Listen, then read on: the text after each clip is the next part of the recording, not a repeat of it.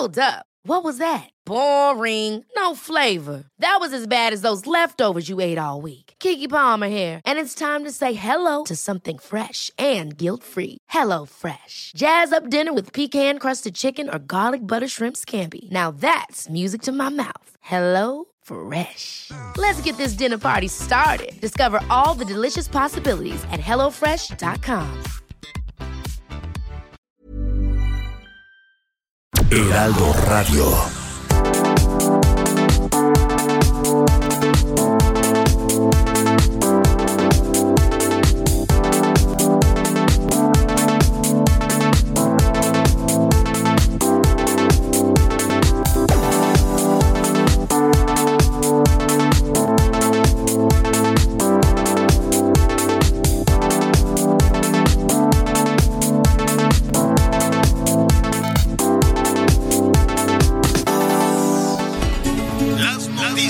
¿Qué tal? ¿Cómo le va? Buenas tardes. Estás a punto de escuchar Yo soy Javier Alatorre. las noticias con Javier Alatorre. La vamos a pasar muy bien.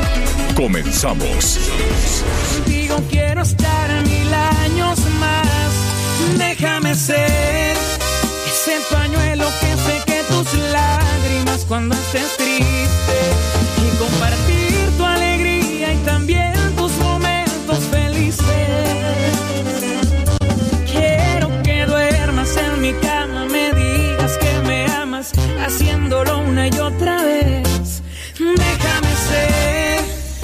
compañero en este largo Uh, bueno, está buena esta, es de, es de la adictiva y se llama El amor de mi vida. Uh, está bien, está bien, porque está nubladón, por lo menos eh, en la Ciudad de México. Vamos a tener un chaparrón al ratito. En otras partes está un calorón en el, en el norte del país, en particular en el noroeste. Ya le estaremos informando. Anita Lomelí, ¿cómo estás? Buenas tardes. Oh, Hola Javier, ¿cómo estás? Muy buenas tardes, qué gusto saludarlos, Miguelito, pues iniciando la semana, hoy en lo que respecta a, a pues bueno, a ceremonias oficiales, pues es eh, la petición de perdón a la comunidad china por la masacre cometida en 1911, eh, pues a la comunidad en Torreón, y bueno, pues todo, digo, hay polémica alrededor, hay quienes dicen por que pues, todos lados. eso ya, ya fue hace tanto tiempo y con No, tantos no, problemas no. que habría que estar eh, trabajando en otro orden, pero lo que es cierto, Javier, es que todo eso fue a raíz de de pues de discriminación y de un sentimiento antichino que se fue desarrollando poco a poco que terminó en esa en ese terrible terrible terrible tragedia. Terrible, Entonces, pues bueno, terrible, terrible. Sí, lo, lo, lo vamos a retomar en un, en un ratito más. Hay una, mu- hay una buena parte del país que sabe muy bien de esto, ¿no? En Baja California, en Sonora, en, en Sinaloa, en Coahuila, en Nuevo León. Se sabe de todas esas atrocidades que, que ya lo estaremos retomando. Es curioso porque ese nuevo país es los revolucionarios, los maderistas, fíjate ahora que son héroes, ya andan este, por todos lados ahí en el logotipo de la 4T y demás, toda esa inspiración del nuevo, del nuevo México, todos estos personajes este, la agarraron durísimo en un tema de discriminación, de ejecuciones, de asesinatos brutales, no nada más allí en Torreón, pero ya, ya lo, ya lo, ya lo vamos a, retomar y ponen tela de juicio, nada más que eso sí no se dice, ¿no? este, a los que hoy consideramos como héroes en muchas ocasiones, ¿eh? y algunos expresidentes y cosas por el estilo. Te digo que la historia es de quien la escribe, pero pues sí me llama poderosamente la atención que sea la 4T la que ponga este tema de los chinos sobre la mesa y al mismo tiempo pues ensalzar algunas figuras que claro que tuvieron responsabilidad en toda esa discriminación y xenofobia y demás en, en México. Ya, ya, ya lo estaremos retomando. Miguel Aquino, ¿cómo estás? ¿Cómo estás, Javier? Muy buenas tardes, Anita. Saludos a todos nuestros amigos. Buenos días todavía en algunas partes, en algunas partes del, país, del país. Sin duda, un hecho interesante que, pues, para muchos pudo haber cambiado la historia y la relación entre México y China, Javier. Pero bueno, la verdad es que son muchos de esos, yo no sé si pendientes, pero pues es parte de lo que ha venido haciendo el presidente López Obrador, ofreciendo estos perdones y sobre todo, bueno, pues recordando parte de lo que ha sido fundamental en la historia, en la historia de este país. Fíjate que en la Ciudad de México tú ya decías que pues esta tarde nublada, esta tarde medio con el cielo ahí apretadón. En Quintana Roo estamos algo similar, ¿eh? Les voy a mostrar en unos momentos más a través del streaming Ah, en algunas el imágenes. streaming vas a andar de vago, Sí. muy bien.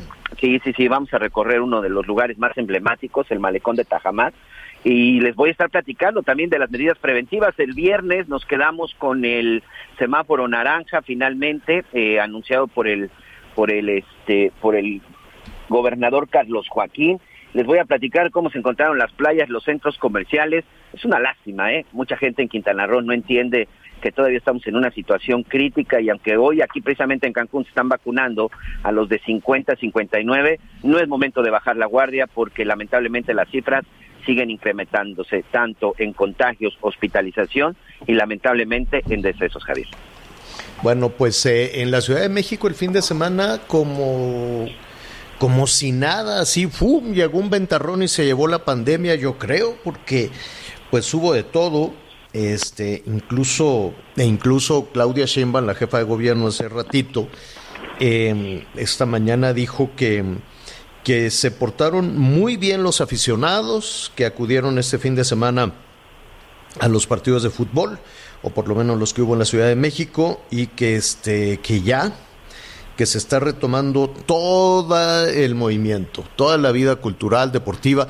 La verdad es que si tú haces un recorrido por algunos, por ejemplo, de los centros comerciales o los de, de los restaurantes y esto de, de, la Ciudad de México, pues la ocupación esta que se había anunciado de 30%, la verdad es que nunca fue de 30%, en tanto en el momento en que se dijo ya, ya pueden venir, pues la ocupación yo creo que ahora pues es un poco más grande porque a muchos restaurantes, que eso le da mucha vida también a algunas zonas de la Ciudad de México, ya les permitieron abordar un, la calle, no nada más la banqueta, sino instalarse en uno de los carriles de, de circulación y este que porque allá adentro no se podía, entonces tienen lleno afuera, lleno la banqueta y lleno la calle por lo pronto la Roma, la Condesa, la Juárez, en fin, eh, en algunas zonas de, Tlalpan, de Coyoacán, poquito a poco, eh, tampoco se han recuperado del todo. Ya el INEGI nos está diciendo hoy que la situación del empleo es terrible, nada más no se ha recuperado con todo y estos eh, anuncios, las personas que perdieron el empleo el año pasado, hay un número muy importante, muy importante de personas que no lo han recuperado, tanto que en la medición del primer trimestre de este año es más severo todavía que la del año pasado que la del año pasado que se, que se cerró todo.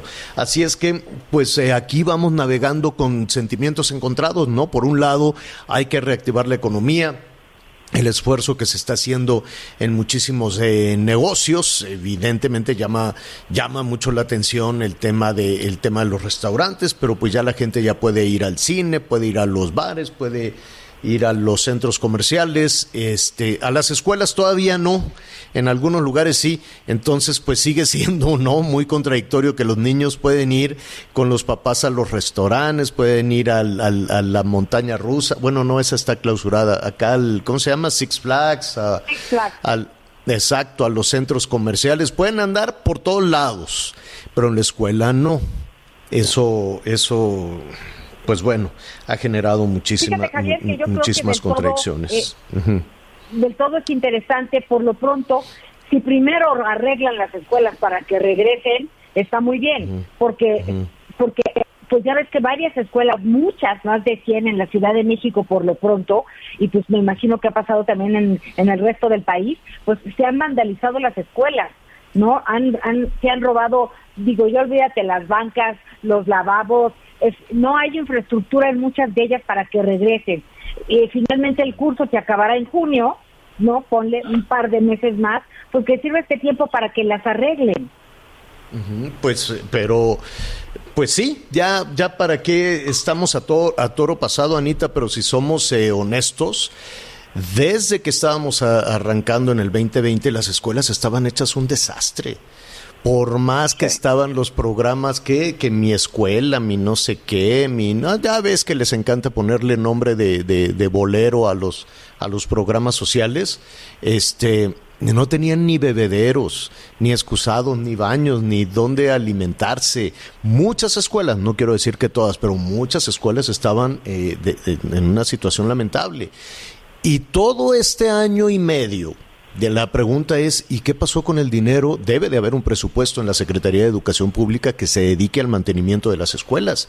¿Qué hicieron con ese dinero? ¿Qué hicieron con, el presupuesto para el mantenimiento? ¿Qué hicieron con las personas encargadas de darle el, el, mantenimiento? Estaban cerradas, podías tener a dos o tres personas con absoluta sana distancia, cubrebocas y lo que tú quieras, vigilando, arreglando, pintando los pupitres, poniendo lavabos, haciendo todo lo que no se puede hacer cuando están los niños ahí. Ah, pero sabes también qué hizo falta, Miguel, Anita. No estaban las niñas, no estaban los niños, pero tampoco estaban sus papás. Entonces no había a quien darle la tarascada y a quien darle la mordida de haber este, la cuota. No que las cuotas están prohibidas, pero sin la cuota, pues no hay nada. Y ahora le van a decir, ¿quieres que tu hijo regrese? Pues no hay vidrios, no hay ventanas, no hay computadoras, no hay focos, están vandalizadas, no hay pizarrones, no hay nada, mochate con una lana. Válgame.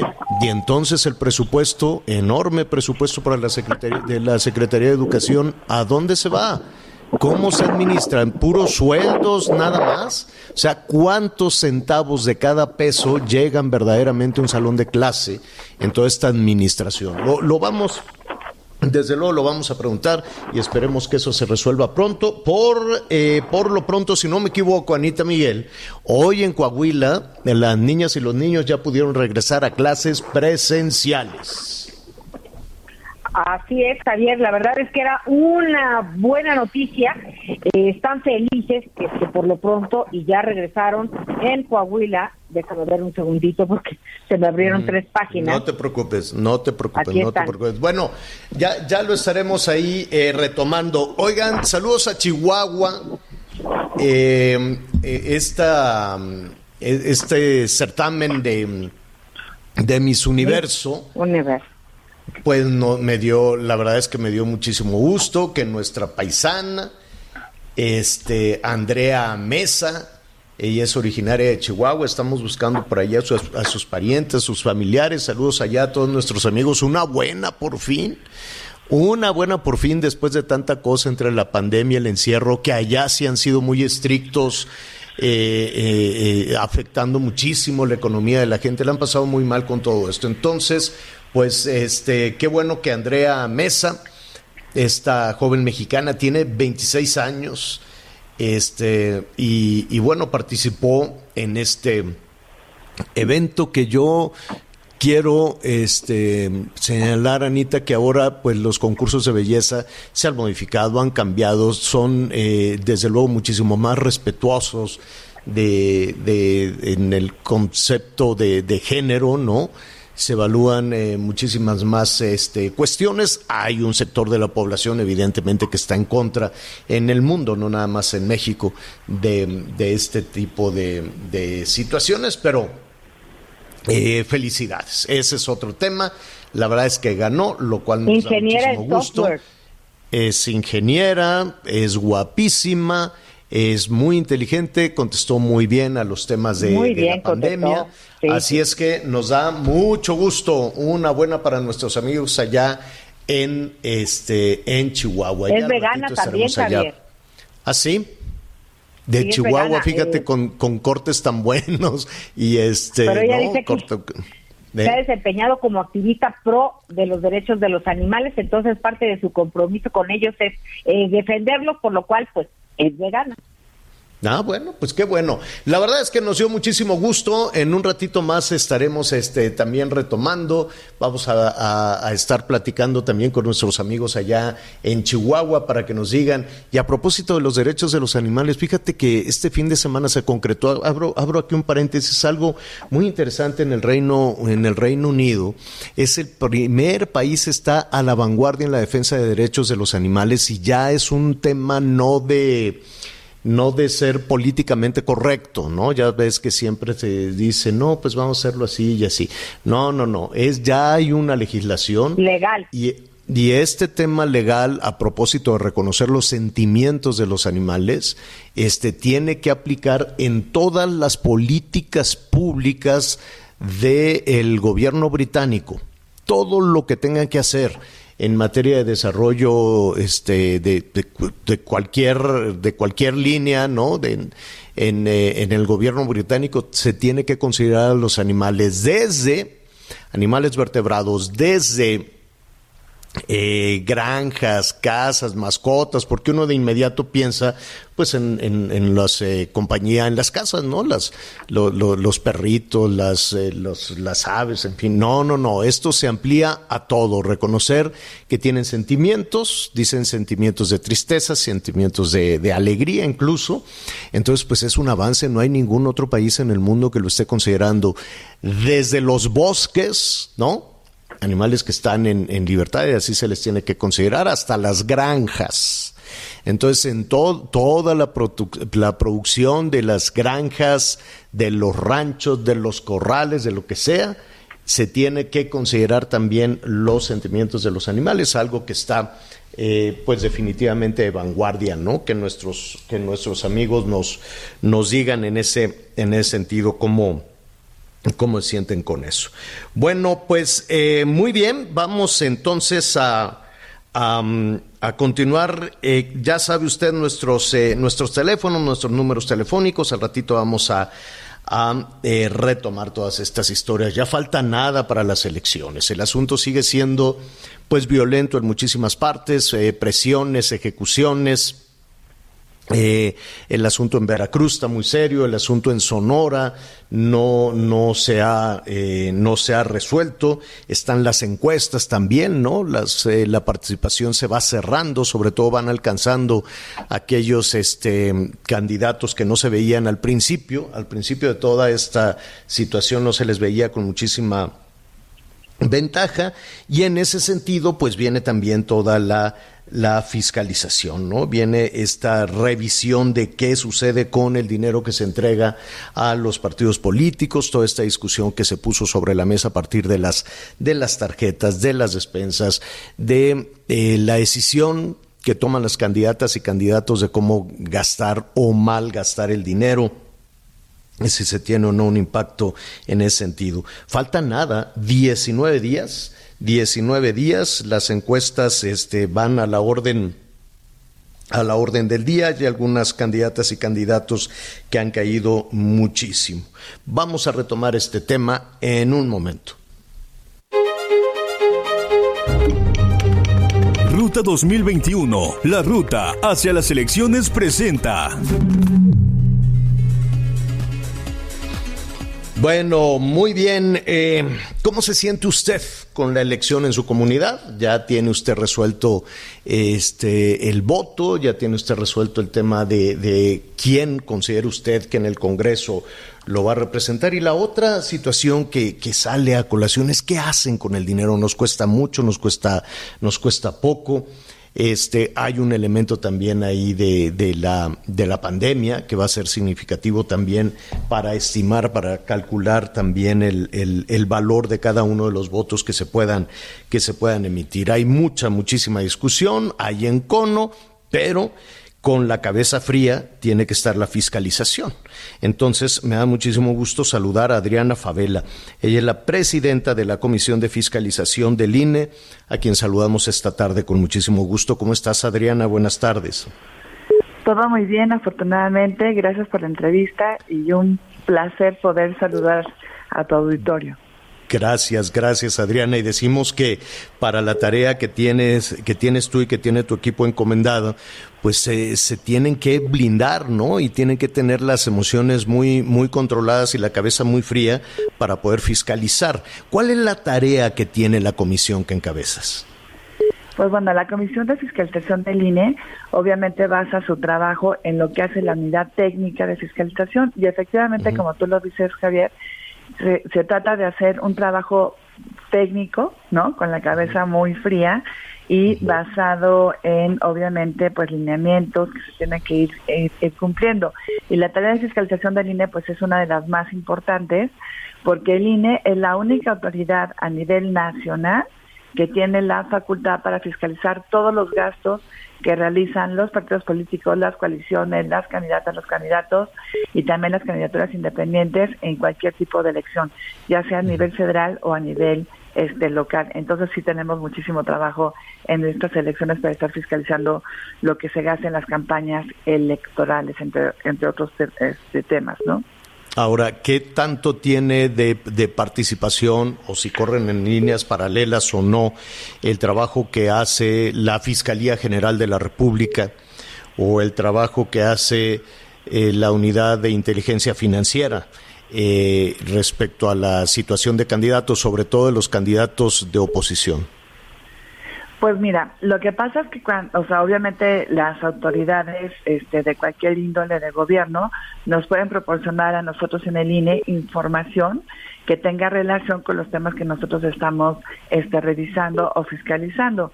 Y generalmente, pues nosotros le pedimos información al SAT, o sea, al Sistema de Administración Tributaria de la Secretaría de Hacienda, obviamente a la Comisión Nacional Bancaria y de Valores, a la UIF, ¿no? a la Unidad de Inteligencia Financiera y también a la Fiscalía General de la de la República para que nos proporcionen cierta información a la que ellos pueden acceder de manera pues más directa y que tal vez forma parte de los este asuntos que se están investigando. Entonces, sí obviamente tenemos una comunicación directa, continua con estas autoridades y lo que ellos nos puedan proporcionar, nosotros lo valoramos, pero desde el punto de vista de la fiscalización para que el INE haga su trabajo. En el caso de estas dos instancias, la Unidad de Inteligencia Financiera pues ya ha hecho público que está investigando, por ejemplo, a, un candidato de, de San Luis Potosí. ¿No? En el caso de la Fiscalía General de la República, pues ha hecho también público eh, la investigación o la solicitud que se hizo desde Palacio Nacional y, después la investigación de la Fiscalía a los candidatos punteros en Nuevo León.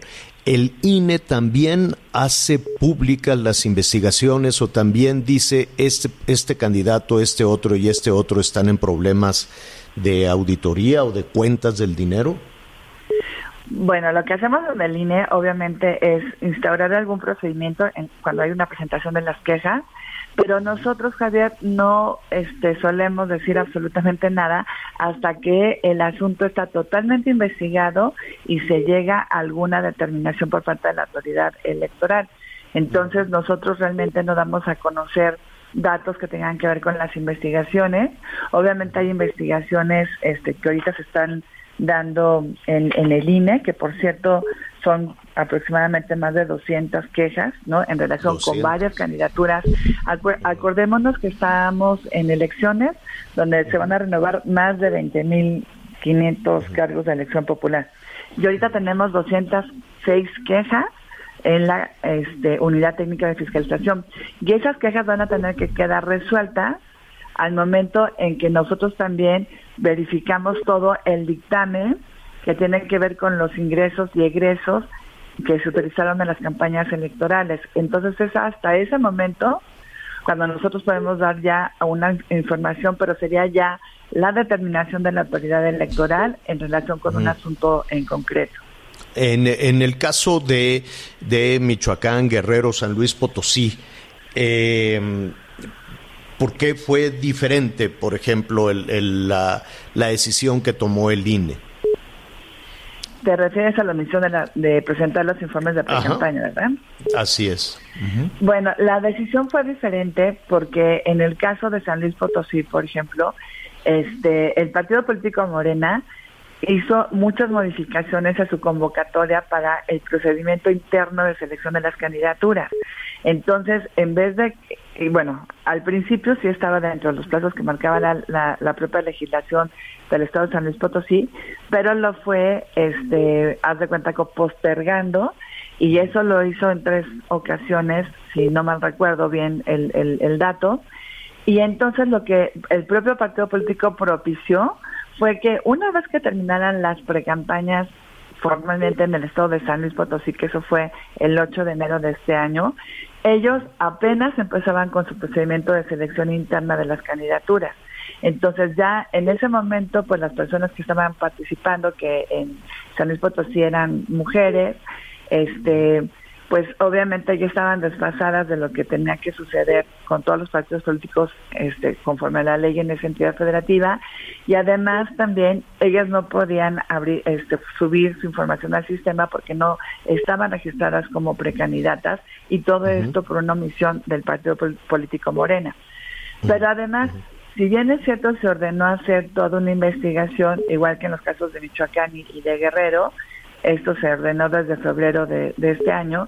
Lo cierto es que por las personas involucradas tuvimos que investigar cuáles eran sus nombres completos, saber sus domicilios, hacerles las notificaciones correspondientes, que nos contestaran y todo esto fue también retrasando el procedimiento y, y finalmente lo pudimos resolver hasta la semana este, pasada en el Consejo General. Entonces, además de esta circunstancia que ocasionó Morena, también tomamos en cuenta que ya habían este, empezado las campañas electorales en San Luis Potosí, por ejemplo, desde el 4 de marzo, si no mal recuerdo también el dato, y que estas personas ya habían estado este, pues dirigiéndose a la ciudadanía, solicitando el voto del electorado, y también se tomó en cuenta este aspecto. Por eso se resolvió de una manera este diferente, pero obviamente se, se sancionó a Morena con una, este, multa importante y también a las propias personas involucradas, que en este caso de, Luis Potosí eran mujeres, ¿no? Así es. Eh, eh, finalmente, Adriana, me imagino que es una tarea complicadísima, porque son más de, no, no tengo en ese momento el número, pero si son más de 20 mil cargos, pues son más de 100 mil este, candidatas y candidatos a diferentes cargos. De ese tamaño es la complejidad de la, de la elección que vamos a tener dentro de 19 días aproximadamente. ¿Hay alguna candidata en ese número enorme, en ese mar de candidatas y candidatos? ¿Hay eh, alguna candidata o candidato que todavía esté pendiente de, rendir cuentas, como los casos que ya, que ya conocemos hasta el momento? Pues mira, tenemos registrados en el sistema más de 25 mil personas que son las que tienen que rendir sus informes. Este, no, no rinden informes los regidores, sindicaturas, presidencias de comunidad, pero sí los, los demás cargos de elección popular. Y, y ahorita, Javier, lo que pasa es que se tienen que ir mandando informes de manera periódica. Pero el, el último informe que se tiene que este, dar es el, el sábado 5 de junio, es la última fecha para que todas las personas que son candidatas a cargos de elección popular y que tienen esta obligación presenten su informe y este obviamente han estado presentando informes de manera parcial pero esperemos que cumplan con esta esta circunstancia de presentar los informes porque la ciudadanía tiene derecho a saber de dónde vienen los recursos que se utilizan en las campañas y en qué se gastan, obviamente. Oye, y, evalúan evalúan esa esa última parte, te robo un, minuto más, Adriana, evalúan esa última parte de en qué se lo gastan, es decir, si un candidato te dice, bueno, pues es que yo bailé mucho y este, ¿no? Otros, pues yo me echaba maromas y hacía mis videitos, no importa, o sea, si él te dice, yo me lo gasté en eso, pues eh, así se comprueba. No, tienen que tener un objeto partidista un, un, y un objeto para la campaña electoral. No se lo pueden gastar en otras circunstancias que no vayan dirigidas, en este caso, a la campaña eh, electoral. Entonces tienen que ir reportando los gastos. ¿Y cuáles son los gastos que pueden hacer? Obviamente, bueno, pues pueden hacer reuniones y en esas reuniones este, rentar sillas, mesas, mm, a lo mejor ofrecer algún tipo de refrigerio a los asistentes, pueden también este, rentar espectaculares, hacer pinta de bardas, ¿no? Mm. Pueden hacer todas estas circunstancias, pero tienen que tener un objeto que vaya dirigido a la campaña este, el, electoral y comprobarlo. Tienen que presentar factura. O sea, si, si contrató a la arrolladora banda o lo que sea, sí, lo eso... que acreditar. Ah pero lo pueden hacer, se lo pueden gastar en bailes, en contratar artistas y Pues muchas veces contratan, sobre todo sabes cuando en las cierres de campaña los partidos políticos y los candidatos y candidatas son muy dados a llevar algún tipo de, de espectáculo pues para que la gente también asista. Pero eso lo tienen que reportar. Pero algo muy importante, hay un tope de gastos de campaña que fija la ley para cada elección y tienen que cuidar que esos gastos que ellos están realizando no rebasen ese tope de gastos de campaña, porque si lo rebasan se puede anular la elección. Exacto, aunque digan después que fue, aunque digan que fue gratis, pero bueno, eso también se puede, se puede fiscalizar. Adriana, se nos viene el tiempo encima, te vamos a estar eh, eh, molestando, falta nada, pero es un tema fundamental, ¿no? Saber en qué se gastan. Ahora, hay que entender, ese es dinero, no es del INE, ni del gobierno, ni de los partidos, es de, los ciudadanos. De ahí la importancia de saber, ¿no? De hacer toda esa fiscalización. Te agradecemos muchísimo, Adriana. Gracias, gracias. Es Adriana Favela, la responsable de sacar cuentas de lo que se gastan las candidatas y los candidatos. Una pausa, volvemos. Ruta 2021, la ruta hacia las elecciones presentó. Sigue con nosotros. Volvemos con más noticias. Antes que los demás. Heraldo Radio. La HCL se comparte, se ve y ahora también se escucha.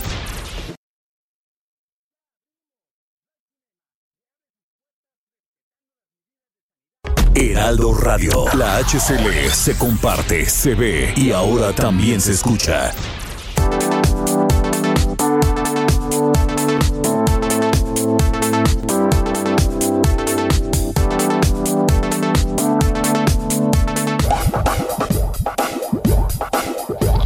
Más información. Continuamos. Bueno, eh, antes, antes de, presentar la siguiente conversación con Pedro Tello, que como siempre nos da muchísimo gusto, es más, vamos a saludar de una vez a Pedro. Pedro, ¿cómo estás? Qué gusto saludarte. Muy buenas tardes. Javier, muy buenas tardes. Gracias por el favor de la invitación. Al contrario, Pedro, pues eh, mira, tenemos ahora sobre la mesa eh, una, si no me equivoco, pues va a ser una primera revisión o intercambio de opiniones a propósito del Tratado de Libre Comercio, ¿no? Del TEMEC. Eh, pero em, yo veo y te preguntaría, veo más entusiasmo cuando desde el gobierno federal se habla, por ejemplo, de las remesas que de un motor económico que en el mundo sería fundamental, fundamental. Yo me quiero, no me imagino cuántos países quisieran tener un tratado comercial con Canadá y con los Estados Unidos y sin embargo eh, no escucho demasiado eco, no veo que sea un motor que se esté tomando en cuenta con el entusiasmo del que se habla de las remesas como si fuera un éxito de política pública. ¿Qué, qué opinas tú al respecto? En efecto, Javier, fíjate que estamos a 10 meses y medio de que entró oficialmente en vigor el TEMEC entre México, Estados Unidos y Canadá en julio del 2020. Concretamente empezó esta nueva fase del tratado entre los tres países.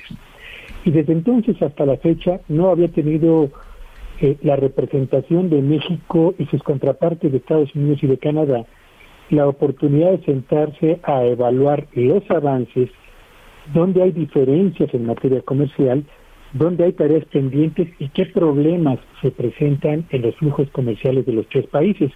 Esta reunión es relevante pues porque es la primera que se realiza a ese nivel y porque además en la agenda que se va a analizar concretamente en el caso de la relación entre México y Estados Unidos, hay tres temas de la mayor relevancia que interesa mucho a la delegación norteamericana reflexionar abiertamente con México, que tiene que ver primero con los problemas que se han visto en el cumplimiento del capítulo laboral suscrito por México como parte del TEMEC en, en lo que concierne a la operación de dos empresas, una automotriz en Silao y la otra una empresa elaboradora de autopartes que opera en Matamoros. Pero a Estados Unidos le interesa también y le importa saber qué está haciendo México para cumplir los compromisos ambientales a sabiendas de que el presupuesto que se está destinando a este rubro ha ido a la baja. Y por último, por supuesto, la preocupación central que tiene que ver con estos cambios en la ley energética que reduce la oportunidad de la inversión privada, particularmente de empresas estadounidenses que ya están en México, que ya han invertido y que de pronto se sienten frente a una circunstancia de inseguridad contractual que eh, les eh, obliga a buscar a su representante comercial para que aborden el más alto nivel este tema en el caso de México. ¿Y por qué le interesa a nuestro gobierno el asunto de las remesas Javier, bueno, yo creo que la respuesta tiene que ver con el hecho de que las remesas figuran como una suerte de paracaídas, mejor aún, como un colchón para la caída en el bienestar de millones de hogares en México que han tenido que eh, sentir con especial intensidad los efectos de la, de la crisis del 2020 en materia de desempleo, de caída en el poder adquisitivo, de incertidumbre sobre las posibilidades de mantener al menos los niveles de ingreso prevalecientes en la actividad económica mexicana. Entonces les importa más las remesas porque es un paracaídas en materia social, a diferencia del TEMEC, que es, yo diría, una apuesta de política económica de mediano y largo plazo.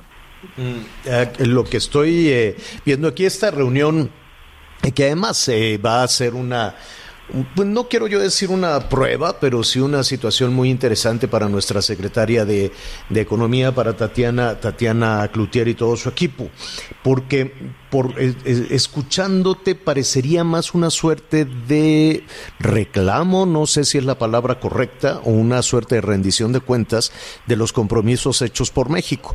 Yo recuerdo que, fue casi, casi, casi al vapor que les decían a los legisladores, pues aprueben esto casi sobre las rodillas en términos de bienestar de trabajadoras y trabajadores, libertad sindical, y después ya veremos si cumplimos o no con ello. Bueno, no se puede quedar así al tiempo no se queda solo como un documento firmado, sino que este, se, se quiere tener certeza sobre algo que también ha incomodado mucho en México, porque hay una especie de inspectores, por así decirlo, sobre todo el gobierno norteamericano, viendo que se cumplan esos acuerdos. Y si no me equivoco, por ahí viene, además de una queja de, de algún trabajador, la situación de, de Silao que tanto tema este género. Y por otro, pues está también sobre la mesa la certeza que se quiere tener en la inversión en materia de energía, ¿no? O por lo menos en materia de la industria eléctrica, ¿no? Para saber cómo van a operar esas empresas y las modificaciones que, que en esta tan traída y llevada ley con amparos y no amparos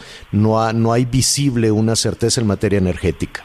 ¿Qué opinas? Sí, por supuesto. Para, para Estados Unidos, eh, Javier y quienes nos escuchan, eh, los temas laboral y ambiental son cruciales para la administración del presidente Biden, una administración demócrata que llegó justamente a la presidencia de los Estados Unidos con el apoyo muy firme y muy relevante de los sindicatos estadounidenses, a quienes les interesa que los empleos que se generen en México no se conviertan en empleos que atraigan a la inversión estadounidense porque son más baratos, porque el cumplimiento de las leyes laborales en México es más laxo a diferencia de lo que ocurre en Estados Unidos.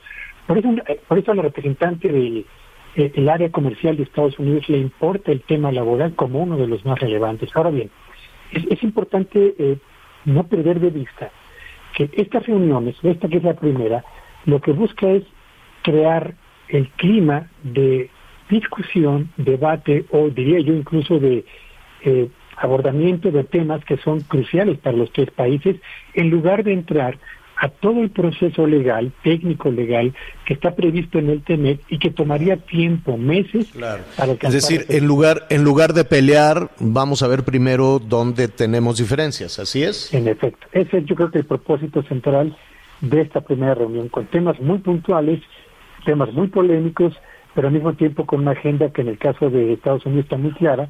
México ha presentado también una nota diplomática señalando los abusos laborales que se cometen contra los inmigrantes mexicanos, eh, particularmente en los campos de eh, cultivo estadounidenses, y entre Canadá y Estados Unidos también hay una diferencia que tiene que ver con la las barreras que impone Estados Unidos a la importación de lácteos de Canadá. En fin, hay temas, hay carnita para esta reunión. Muchos, muchos. Pues ya estaremos. Hoy es eh, la primera, si no me equivoco, pues ya deben de, de estar eh, trabajando de manera virtual. No es una reunión de manera presencial, si no me equivoco. Ya deberán de estar trabajando. ¿Qué te parece, Pedro, si retomamos un poco eh, más adelante? Dejemos que avance la primera. No sé cuántas rondas o cuántos días de negociación, creo que son solo dos este, Y retomemos, ¿no? ¿Qué, ¿Qué, se puso sobre la mesa?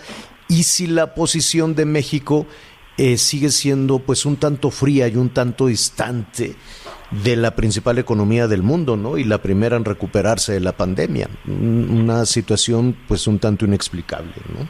Será interesante, eh, recordando que México y Estados Unidos avanzaron de una integración económica silenciosa durante décadas a una integración comercial negociada en el 94 con el Telecán y posteriormente, eh, yo diría, actualizada con el TEMEC.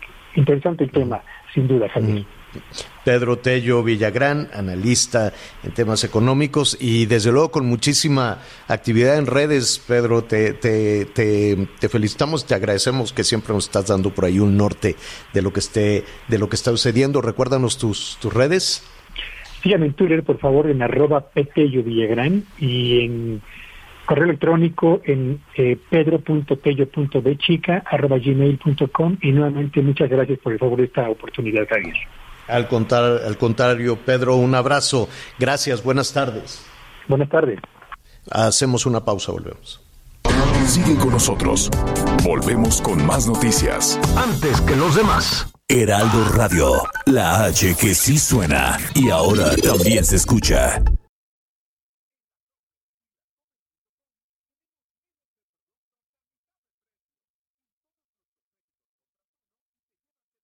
Heraldo Radio, la H que sí suena y ahora también se escucha.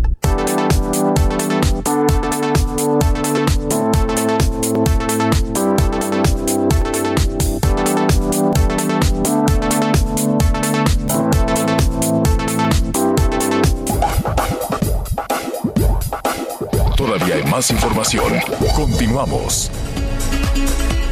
Gracias por estar con nosotros en las noticias con Javier La Torre. Es momento de hablar contigo, Aris Chávez, representante de Productos Politécnicos. ¿Cómo estás, Aris? Buenas tardes, bienvenida. Qué gusto saludarte, mi querida Anita. Pues a mí me da más gusto todavía hablarle al auditorio de alternativas para mejorar nuestra salud. Creo que en temas de salud nunca habíamos estado tan preocupados.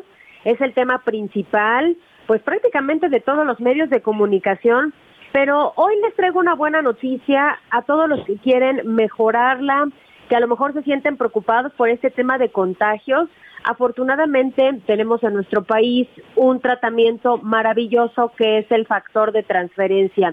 Ya son miles de pacientes que se sienten muy bien tomando este tratamiento todos los días.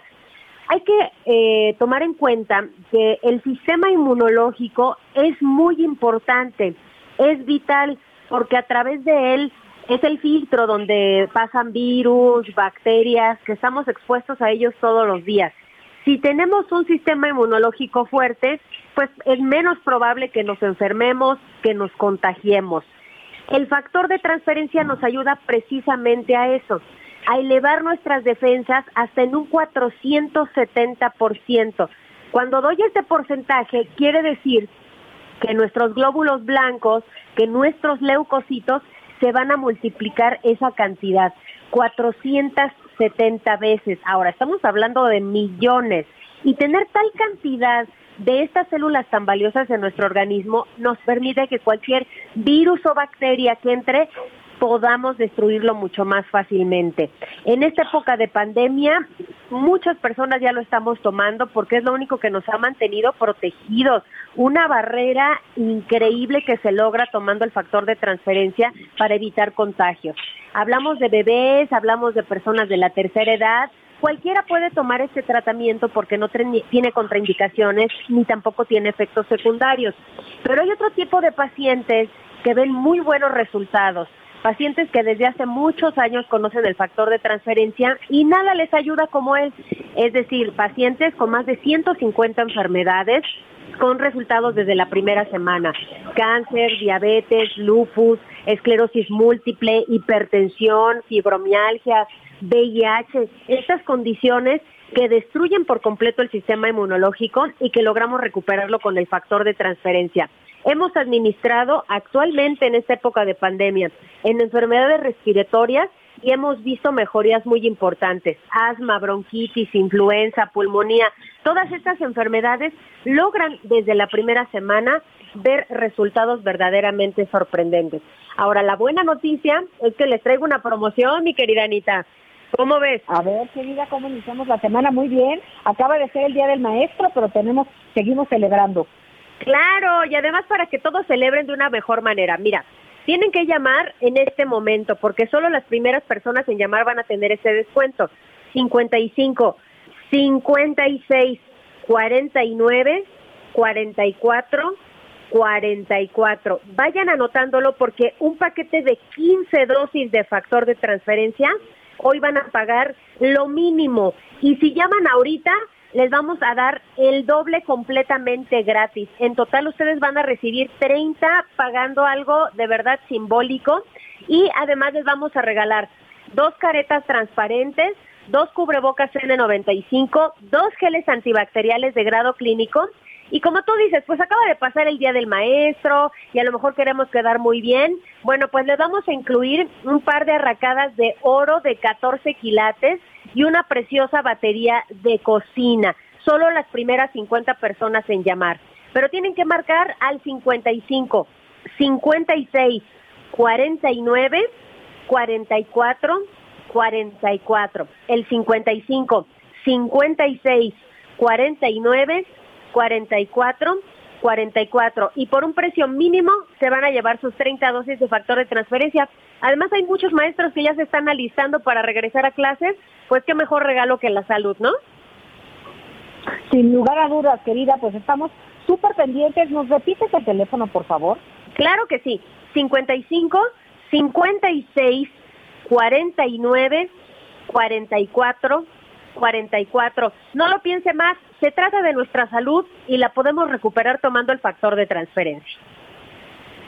Muchísimas gracias, Aris. Estamos pendientes y nos vemos a la próxima. Gracias, un beso. Aris Chávez, buenas tardes. ¿Les parece que hacemos una pausa y enseguida estamos de regreso? Sigue con nosotros. Volvemos con más noticias. Antes que los demás. H que sí suena y ahora también se escucha.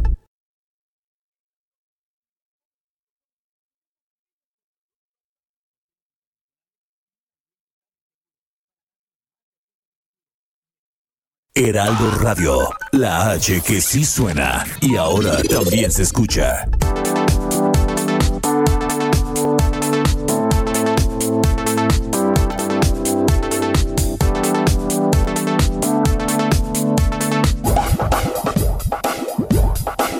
Todavía hay más información. Continuamos. Las noticias en resumen.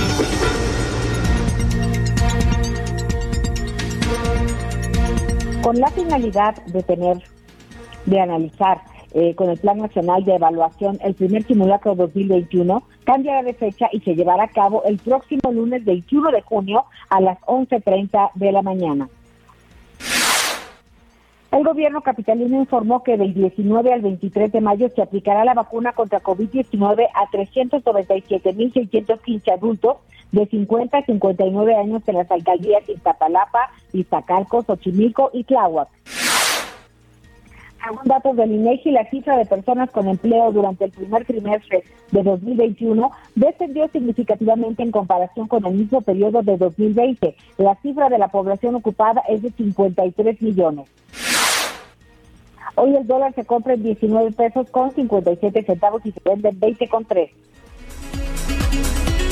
Bueno, muy bien. Oigan, eh, estamos eh, finalizando la primera parte. Vámonos rápido a Javier La Torre MX, Javier La Torre MX o javierlatorre.com.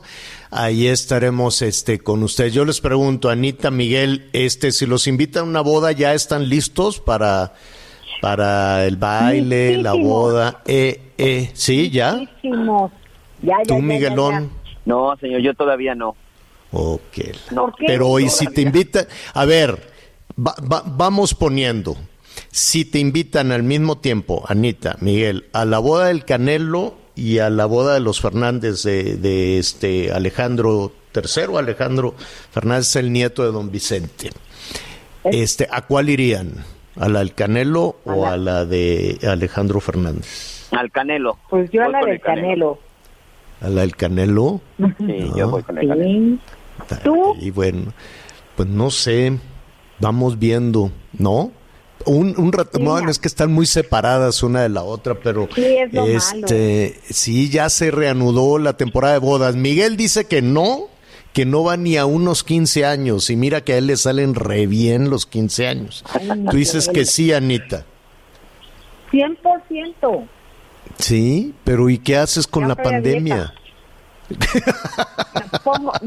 oye, me hago mi cubrebocas de mi vestido, le pongo unas lentejuelas muy bonitas Ajá. Y a bailar se ha dicho.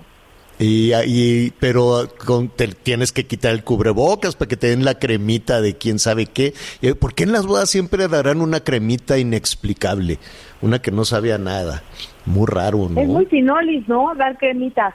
Una cremita, pero pues pues no tanto. Yo prefiero una sopita porque la cremita no se sabe qué te dan, honestamente. Pero estas cremitas de acá van a estar muy buenas, ¿eh? Oiga, Luego hablamos pues mire, del civil del Canelo.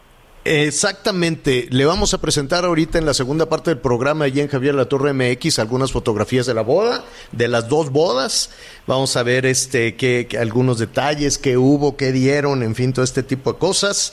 Este, con Anita vamos a revisar los papelazos. Hace ratito le preguntábamos a la titular de Fisión si se pueden gastar el dinero en, en bailongos, maromas y cosas por el estilo. Yo no sé. Y que además nuestros amigos nos digan ahí en la segunda parte, ¿Ustedes realmente definirían su voto por una persona que baila sexy o cosas o cosas por el estilo? No lo sé si con eso es suficiente, ¿no? Que nos digan sí es suficiente ya con eso y ya con eso puedo puedo puedo votar.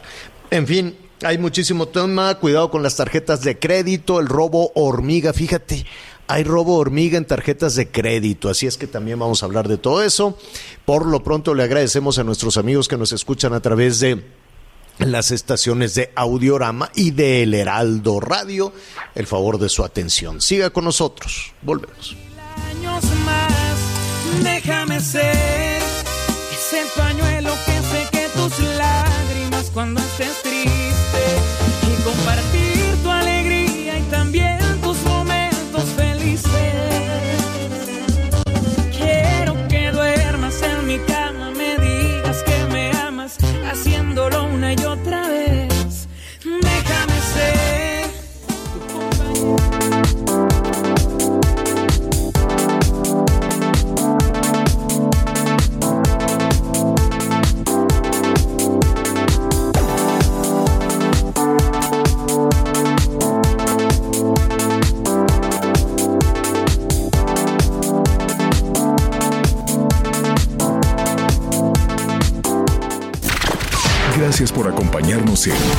Las Noticias con Javier La Torre. Ahora sí ya estás muy bien informado. Heraldo Radio.